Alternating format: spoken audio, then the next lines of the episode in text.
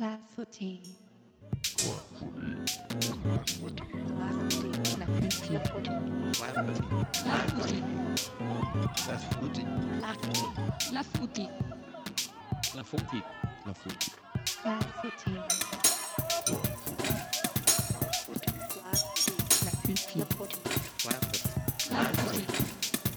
La foutie. La foutie.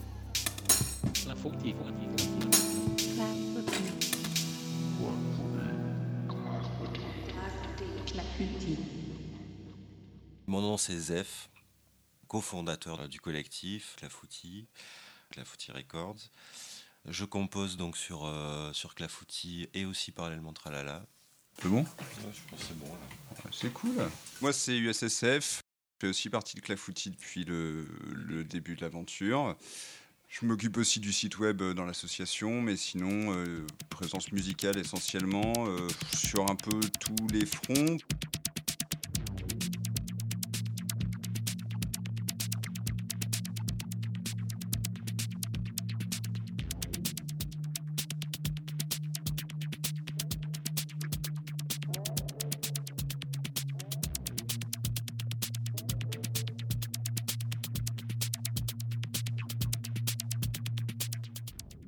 Ouais, ça c'était en 2003, soirée de lancement du label. Au Baloir à Montpellier, ouais. Bah alors, à mon Premier live, euh, tout premier live devant des gens. Tout premier live et tout premier live à deux en plus. Et tout paniqué. Faut bien le dire. ah oui, parce que oui, alors je voulais absolument faire un live euh, pas tout seul. oui, c'est ça. J'avais exigé ça la première fois parce que c'était pas possible. Non, je me sentais pas du tout les épaules euh, pour assumer euh, ne serait-ce que même 50 personnes devant nous. Oui. Enfin, tout seul, à moi tout seul. Donc, euh, effectivement, tu, tu m'avais donné un coup de main sur ça. Ouais, ouais, du coup. ouais. Puis c'était normal puisque tu avais bossé aussi avec moi sur le Oui, disque. oui, Donc, oui. euh, voilà quoi. Et c'était euh, bah, c'était pas un mauvais souvenir, ça non plus. Non, non, non, ça avait été bien accueilli.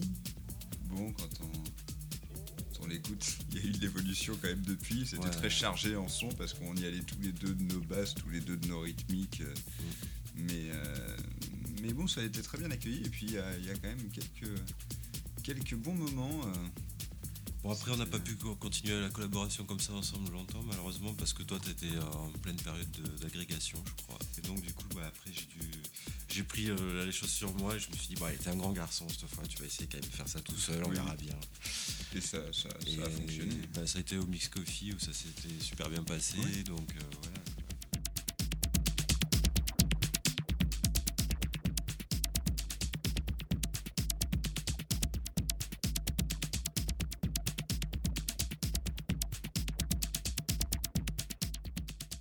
Là, on entend des morceaux qui sont une réinterprétation en fait de ce qu'on avait composé pour le premier vinyle. Ça, c'est oui, celui-là, c'est même compliqué puisque ça, c'est. euh, Un mor- à la base, c'est un morceau de toi c'est un morceau de moi qui est sur le premier album. qui est sur mon SSF. deuxième album. Deuxième album, SSF. euh, qui s'appelle Hawaiian Dream, qui s'appelle Hawaiian Dream, que tu as remixé en Hawaiian Nightmare pour le, le côté électro. pour le côté électro du, du vinyle, et que là on a remixé en live pour une version encore plus électro euh, Ouais. à deux. Donc euh, voilà, c'est vraiment la collaboration sur un titre. euh. Je crois que jamais un morceau n'a été autant métamorphosé en, je sais pas, l'espace d'un an. Oui, c'est ça. c'est ça, plus que le remix que j'avais fait, je me rappelle, c'était, tu nous avais invité à venir faire un petit Tout barbecue au printemps, c'était très sympa d'ailleurs. Et genre, euh, une demi-heure avant de venir, euh, j'avais fait le remix. oui, et puis euh, qui est, qui est en plus loin de l'original. Ouais, tu n'étais pas contenté de rajouter une rythmique. hein. Non, non,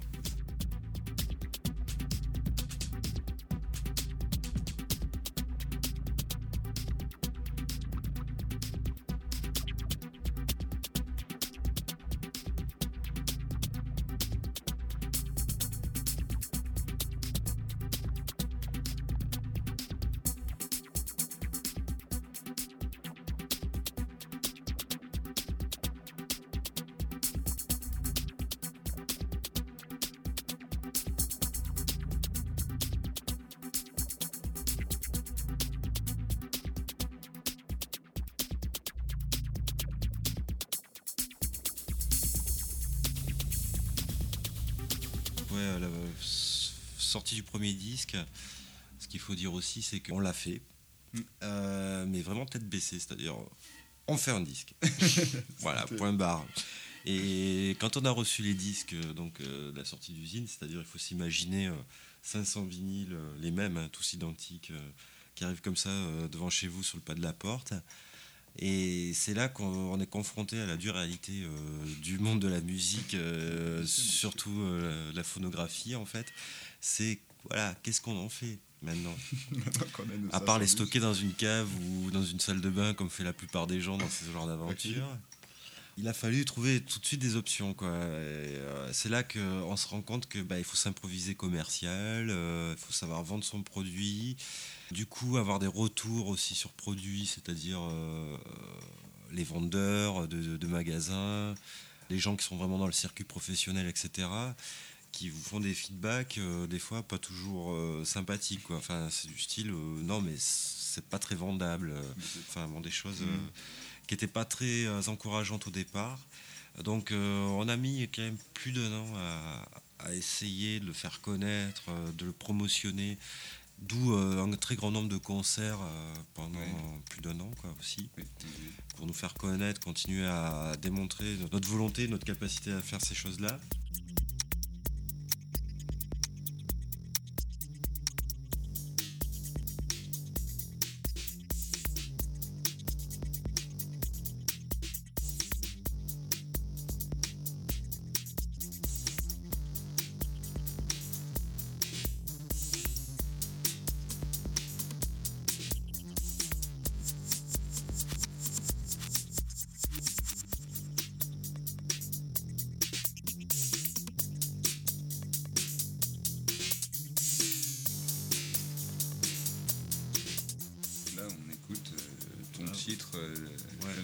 Qui est le- un peu le, le titre phare euh, du, du premier disque. Ouais, alors ça c'est un titre effectivement que j'avais fait avec. euh, enfin, on avait fait ça ensemble avec, en live d'ailleurs avec, euh, avec Purple. avec Purple, qui avait ramené une machine pour l'occasion, qui a ajouté un peu plus au niveau percussif, au niveau sonore. Et euh, là on sent tout, à- tout, tout de suite l'influence effectivement de la scène anglaise de ce moment-là. Ouais. Qui était vraiment orientée électro, breakbeat, etc. Donc euh, la scène euh, d'Andrew Weatherall, euh, Router's Golf Club, Control Tower, qui est aussi un autre label, Radioactive Man. D'ailleurs, on l'appelait Transmission, un hommage aussi quelque part à Andrew Weatherall, qui faisait une série de mix euh, sur le site des Router's Golf Club qui s'appelait Transmission. Et je crois qu'il il avait bien compris, on lui avait envoyé la démo. C'était vraiment dédié à sa personne.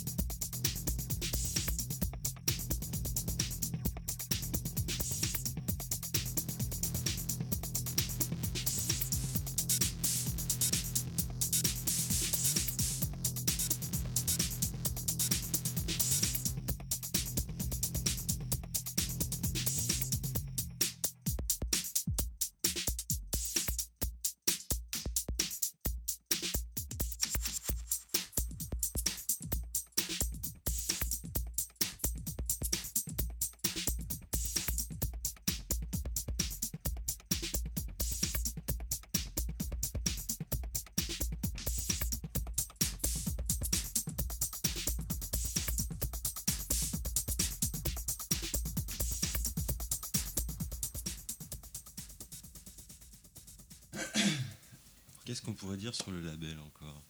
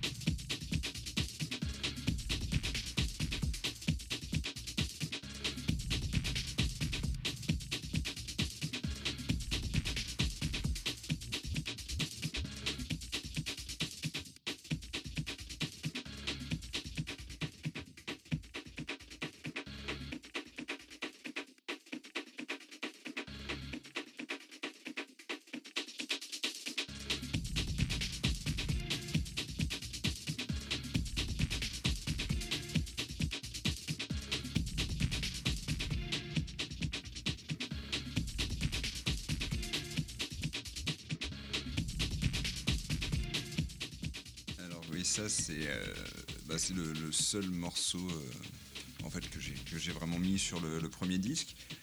Ça c'est un peu aussi fait au hasard d'un barbecue finalement, euh, comme un certain nombre de choses, puisque vous étiez venu manger à la maison et, j'avais composé ça dans l'après-midi et vous l'aviez écouté finalement était re- reparti avec pour le mettre sur le disque. Ça c'est une version donc que j'ai joué bah, finalement le mois dernier. au DV1, euh, donc euh, beaucoup plus euh, percussif, beaucoup plus péchu encore que, que la version du vinyle, qui était moins appuyée sur les pieds. Elle est, elle, elle est plus habillée. Mais bon, il y a quand même euh, trois, trois ans de D'écart, ouais, entre trois, les deux. voilà, trois ans d'évolution du morceau. Euh. alors, ce titre, en plus, il a un nom barbare. Et oui, il, s'appelle ELTRK underscore V2. Oui, voilà. Et ça, bon, c'est assez euh, symptomatique de, de ma manie euh, pour le micro-sampling euh, à, à l'époque. En fait, c'est de la variété française. la, la base du Ah ouais. les, les sons Ah derrière oui, sont des sons de variété.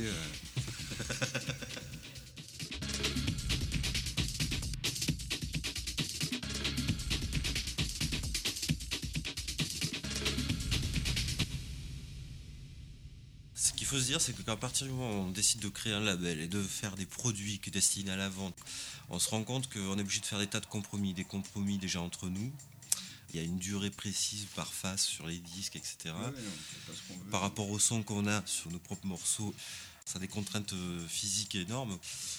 Bon, il y a aussi des contraintes stylistiques, des contraintes commerciales, des contraintes, enfin, de toutes sortes de contraintes fait, qui ouais. font qu'effectivement, euh, c'est beaucoup moins facile que de se dire, bon, bah, pff, ouais, je vais faire un morceau comme ça, je le mets euh, en libre téléchargement, ou je le mets sur CD, je le fais écouter, je le fais distribuer ou pas. Oui, Voilà.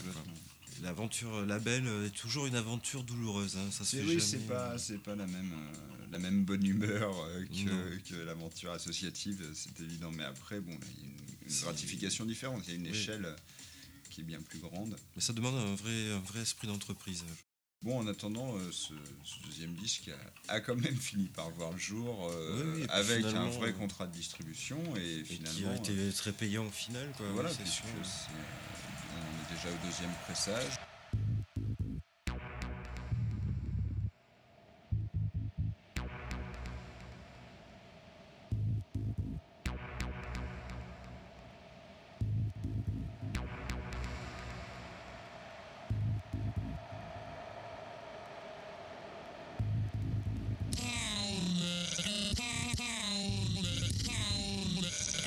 Ça,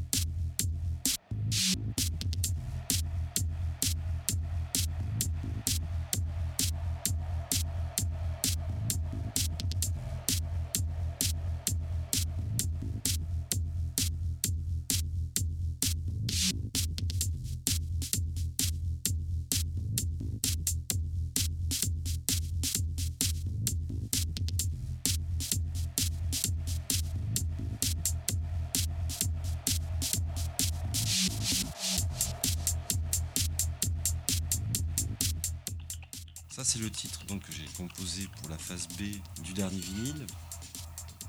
Et à la base, c'était pas du tout ce morceau-là qui était prévu euh, pour ce disque-là. Alors, pas du tout. Oui, Euh, on avait vrai. commencé à travailler avec euh, donc Purple sur un morceau qui finalement n'a pas vu le jour parce que plein de difficultés techniques entre temps. J'ai eu des soucis de logiciel, j'ai perdu des samples. et puis bon, euh, le morceau, il devenait de plus en plus chargé. Ouais, il avait. Il sortait carrément de- qu'on s'était fixé au départ, qui devait être très minimal. Et puis moi, pendant ce temps, on continuait quand même toujours la promotion du premier disque, euh, donc concert sur concert sur concert.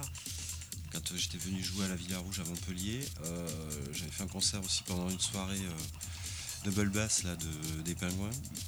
Et j'avais joué ce morceau, donc c'était la première fois que je le jouais. Et déjà, il y avait quelque chose qui se passait dans- chez les gens qui écoutaient ce morceau, qui le trouvaient bien dur, bien, mais en même temps qui les entraînait et tout. Bon. Puis il y a eu cette soirée donc aux échos sonores où là, ce morceau a ressurgi Eh oui, aussi et a, donné aussi quelque chose pareil au, au niveau des gens qui étaient sur le dance floor. Enfin, c'était étonnant. Et c'est là que ça a convaincu en fait Purple de, de se dire bon, ben, ce morceau finalement irait bien euh, sur le, Oui, sur le oui,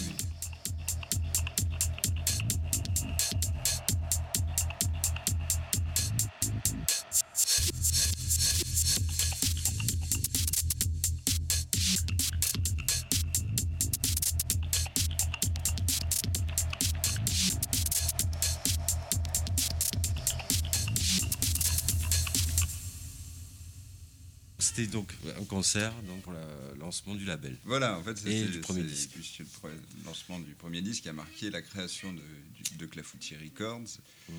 La vraie différence par rapport au collectif, c'est que le but, c'est vraiment de distribuer des productions dans le, dans le circuit de distribution euh, classique. Voilà. C'est, euh, Là, on et- travaille euh, point lié avec l'industrie du disque. ouais, Voilà. Et puis après, c'est pas forcément euh, de diffuser que des artistes clafoutis. euh, de- on s'est orienté aussi vers, euh, vers des artistes extérieurs. Donc, Le but là, c'est vraiment de sortir des disques de sons qu'on aime, mais pas forcément de chez nous. Mm. Et euh, en tout cas, vraiment de les, les faire, euh, de les faire distribuer.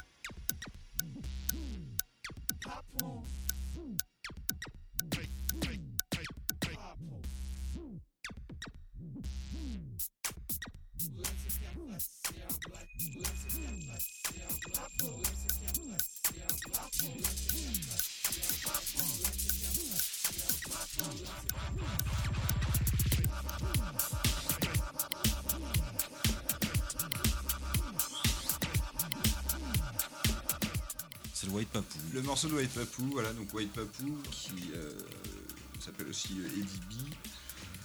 Euh, Connu sur la scène montpelliéraine. Voilà, connu sur la scène montpelliéraine et surtout connu en fait sur la scène breakbeat. euh, il a sorti plusieurs disques, Européenne, au ouais. moins un disque sur, euh, Sur Bass Invaders. Voilà. donc un label plutôt bra- dark breakbeat. Oui, oui mais c'est pas du breakbeat funky lui pour le coup. Ouais, c'est le moins qu'on puisse dire. Et là, bah, on a fait un de ces rares morceaux 4-4 de house bien déjanté. Mais c'est très convaincant, très métallique. euh, un, bon morceau, euh, très agréable à mixer. en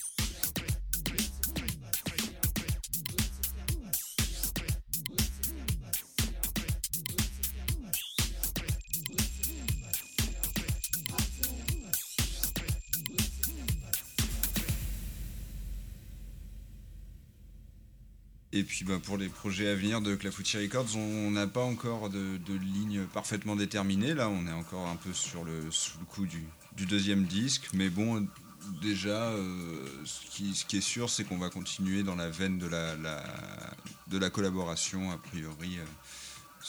Vraiment, Clafouti Records ne va pas être simplement dédié à promouvoir les artistes Clafouti. On essaiera toujours de garder un ou deux titres de chez nous et puis euh, un remix ou un titre original de personnes de l'extérieur euh, avec des gens euh, de différentes scènes. On a, pas, on a des idées, mais encore rien de, de défini.